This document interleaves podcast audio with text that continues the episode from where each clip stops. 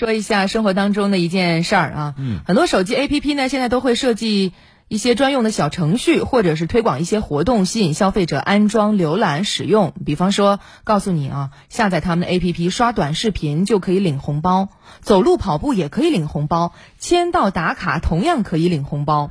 啊，这个红包是真金白银，对所以呢，还是吸引了很多的朋友，尤其是一些老年朋友就比较热衷啊。看着不多啊，但是很很有兴致啊。对，可能一两天都会有那么个几块钱吧。嗯，所以这红包领了不少，提现的时候痛快吗？网友杨先生遇到了这样的事儿啊，他两个月内呢，在一家短视频平台观看短视频啊，累计呢能领红包三千两百多元。哦这个数额有点大呀。他又幸运的抽到了平台嗯提现两千四百六十六元的权益，结果呢，真提现却遭到平台拒绝，说什么呢？说红包个数没达到要求。杨先生不满意啊，提起了诉讼。你看看，那昨天北京市朝阳区人民法院就开庭审理此案，作出了判决。这红包到底提成功没有呢？来听一下报道。二零二一年七月前后，杨先生在两个月时间内每天刷快豆短视频数个小时，累计领取红包三千二百二十九点四三元。之后通过抽奖方式获取了提现两千四百六十六元的权益，但却不能提现，因为他领取的红包个数没有达到五千个。杨先生认为自己被骗了。将这款 App 的经营者某科技公司起诉到法院。这本身就是一种骗局，怎么能达到五千红包？但是他就以抽奖的形式引导这个客户具体去点击视频或者广告，然后通过这个抽奖得到了这个提现机会，是两千四百六十六元。但是在提现的时候，它是显示提现金额不足，快去赚红包吧。当时红包已经三千多，已经远远超过两千四，所以提现失败。庭审中，某科技公司代理人辩称，用户注册时双方签订的短视频服务协议中约定，红包个数达到五千个，钱包账户余额大于等于两千元时才能提现两千元。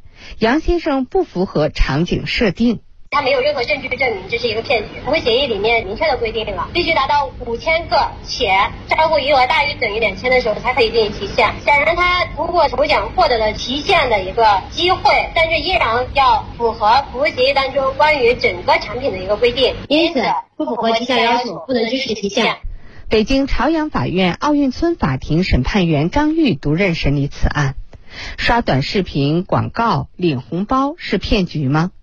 法院认为，双方签署的短视频服务协议系双方真实意思表示，不违反法律法规的效力性、强制性规定，属合法有效合同，双方均应依约履行义务。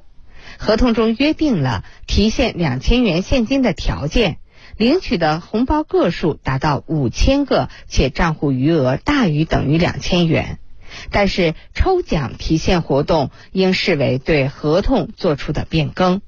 该活动的奖项为金额不等的红包提现权利。杨宝军实际参与了抽奖提现的活动，应视为双方共同做出了变更提现方式的意思表示。杨宝军抽取了可提现金两千四百六十六元的奖励，账户余额也达到了三千二百二十九点四三元，因此杨宝军提现两千四百六十六元的请求权成就。此案适用小额诉讼程序一审终审。北京朝阳法院依此程序终审判决某科技公司给付杨先生红包提现款两千四百六十六元。即使目前涉案 App 已经下架，但是经营者依然要履行法院的判决，向杨先生支付两千四百六十六元提现金额。可以想见，要抽够五千个红包，红包金额累计两千元以上，又要抽到提现的机会，这样的条条件，能真正领取到红包钱款的客户得有多好的运气？法官提示：特别需要指出的是，随着我国短视频行业的蓬勃发展，刷视频领红包的方式并不鲜见。多数老百姓基于朴素的价值观，花费了大量的时间精力在短视频 APP 观看过程中，平台公司在获得流量和关注度的条件之下，不应当再对红包提现设置不当的干涉，而应当秉承诚实信用的基本理念，共同维护互联网时代下的公平正义。嗯，听了之后还是特别感慨啊。嗯，好歹法院是支持了啊。嗯，又回过头来说这个流量，嗯流量到底有啥用？到底可信吗？嗯，当互联网流量变得越来越贵的时候，你看一些商家就盯上了网友，特别是老年人的碎片时间，层出不穷的赚钱任务让不少老人沉迷，是吧？各种各样的极速宝啊，嗯各位你可以看一下你们家的。呃，长辈们、爸爸妈妈、爷爷奶奶们的手机里是不是也有这样类似的赚钱领红包的各种各样的极速宝 APP？你注意到他的手机会不会经常开着摆在那儿，并不用？对，所以记者发现，无论是哪一种赚钱任务，背后都有精心设计的繁琐程序。老年人为了完成任务，要耗费大量的时间不说，标榜的高收益，很多时候是难以兑现的。是的，你就想这图什么呢？啊，这些让人沉迷的所谓的赚钱任务或者各种什么赚积分呢任务背后，是谁在推动它？是谁在发布相关的信息呢？付钱使人用这些 APP，目的是什么？这赏金是谁来支付？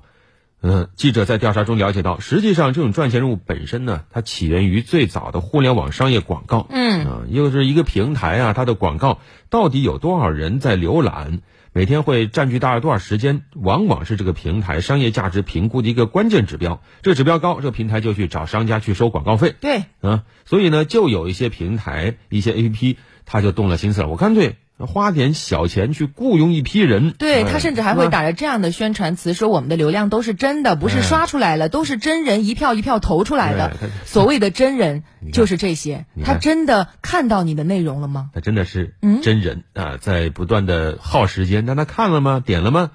结果就养成了这样庞大的这种虚假用户群啊，每天去浏览呐、去刷呀、去翻页呀，制造了一些虚啊虚假的流量和活跃的数据数。